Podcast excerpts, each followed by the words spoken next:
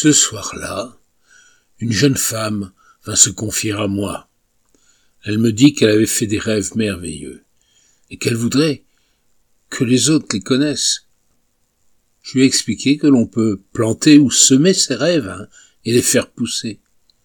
Et c'est ainsi que plusieurs visiteurs sont venus me voir en me disant qu'ils avaient trouvé ces petits bosquets de rêves dans la forêt.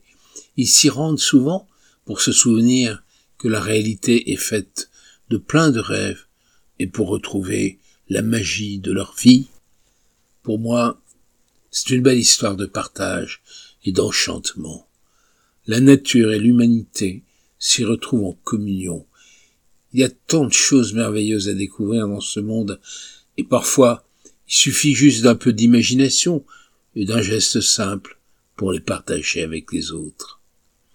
Je suis heureux d'avoir pu aider cette jeune femme à réaliser son rêve et de voir que son idée a apporté de la joie à tant de personnes.